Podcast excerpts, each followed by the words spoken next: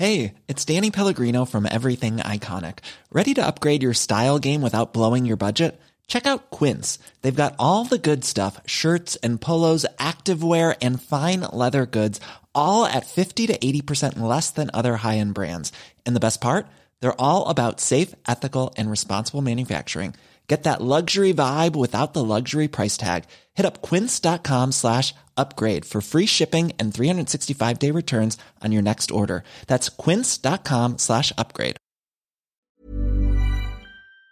Presque 6 heures sur CNews. Merci d'être avec nous. C'est le début de votre matinale. On est ensemble jusqu'à 9 heures. Et pour commencer, dans un instant, le journal, nous reviendrons sur euh, le scandale des EHPAD privés après Orpea. C'est au tour de Corian, premier groupe privé de maisons de retraite d'être dans le viseur. Là aussi, de nombreux cas de maltraitance ont été rapportés à l'avocate Sarah Salman qui envisage de lancer, comme elle l'a fait pour Orpea, une procédure collective.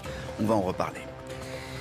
On reviendra également sur euh, le bilan sécuritaire d'Emmanuel Macron. Les Français le jugent négatif, voire très négatif, selon une récente enquête, à plus de 60%. Euh, et cela dans tous les domaines, drogue, insécurité, maintien de l'ordre, la sécurité, point faible, voire angle mort du président. On posera la question à Paul Sugy. La Russie poursuit ses mouvements de troupes qui font craindre une invasion de l'Ukraine. Emmanuel Macron pourra-t-il empêcher la guerre? Le chef de l'État est reçu aujourd'hui au Kremlin, Moscou, où nous retrouverons dans un instant Loïc Signor qui suit le chef de l'État pour ce voyage officiel à très haut risque.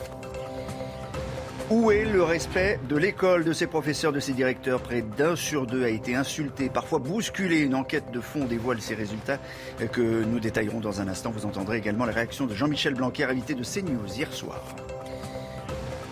Et puis encore des, tensions sur les Champs-Élysées cette nuit où les fans du Sénégal fêtaient la victoire de leur équipe qui a remporté la Coupe d'Afrique des Nations. Mais encore une fois, les policiers ont dû disperser la foule avec des gaz lacrymogènes, se mesurer à la police. Nouveau passage obligatoire. Vous verrez les images de la nuit. Après Orpea, le groupe Corian est donc à son tour mis en cause pour maltraitance. L'avocate Sarah Salman annonce qu'elle va lancer une nouvelle procédure collective. Elle le dit dans Le Parisien ce matin. Elle aurait recueilli pour le moment des dizaines de témoignages de familles. Vincent Fandège. Corian, le leader français des EHPAD, à son tour au cœur de la polémique. Près de 150 signalements ont été recensés. Des familles qui dénoncent des faits de maltraitance sur leurs aînés. L'avocate, qui doit porter une action collective contre le groupe Orpea, devrait aussi déposer plainte en avril contre Corian. Les gens me disent, mais moi en fait c'est Corian avec qui je, suis en litige, qu'est-ce que je fais? Est-ce que vous m'aidez aussi? Je leur dis, évidemment que je vais vous aider, même si là tout de suite ça se cristallise sur Orpea. Mais Corian, c'est la même chanson qui se répète. Ce n'est pas la première fois que le groupe est accusé. Pendant le premier confinement, 36 résidents sont décédés dans l'un des 298 établissements du groupe dans les Alpes-Maritimes quatre familles avaient porté plainte notamment pour homicide involontaire. Cette fois, les faits portent sur des rationnements de nourriture ou encore des problèmes d'hygiène. Le groupe assure de son côté que les griefs formulés seront pris en considération. L'heure des bilans euh, pour Emmanuel Macron, toujours pas candidat. Euh, en termes de sécurité, les résultats ne sont pas très bons, en tout cas dans la perception des Français. Eh bien non, vous êtes 62% à considérer son bilan en termes de sécurité comme mauvais. C'est le résultat du dernier sondage Odoxa pour Fiducial et le Figaro. Tous les chiffres de ce sondage avec Civil de Lettres. Le chiffre est sans appel. 62% des Français jugent que le quinquennat d'Emmanuel Macron a été mauvais en matière de sécurité. Au premier rang des déceptions, la lutte contre la délinquance, insuffisante pour 74% des personnes interrogées.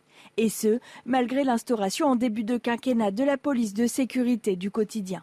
Autre grande cause du quinquennat qui déçoit, les agressions sexuelles et harcèlement. 69% des Français se disent déçus du bilan.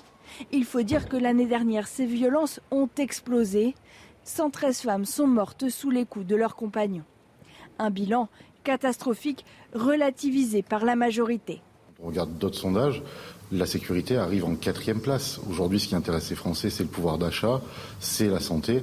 Et euh, sur ces points-là aussi, nous avons fait énormément. Bien sûr que la sécurité est un point majeur. Il faut que les Français puissent se sentir en sécurité. Mais on voit bien euh, par différents sondages que ce n'est pas le point central de cette campagne. Ce bilan pourrait entacher la prochaine entrée en campagne du président candidat. Le baromètre révèle notamment que le sentiment d'insécurité a bondi de 10 points en 4 mois, gagnant près de deux tiers de la population. C'est pas le sujet central, euh, dit le, dans, le commentaire ce, monsieur qui est, qui est interrogé. C'est pas le sujet central, mais enfin, euh, c'est important. Hein. je pense qu'en fait, une erreur d'analyse, je sais pas si c'est une maladresse ou vraiment une grossière erreur, c'est que en fait, la sécurité, c'est pas un sujet de débat. C'est un sujet qui est un préalable. C'est-à-dire qu'on peut débattre des autres sujets de la campagne, le pouvoir d'achat, la, la, question de la prestance de la France à l'international, on peut débattre de tout ce que vous voulez, la crise écologique, mais les Français, pour débattre de ça, doivent d'abord être rassurés sur leur sécurité au quotidien. Ce sujet ne fait pas débat parmi les Français, ça les inquiète quasiment tous, et on voit que d'ailleurs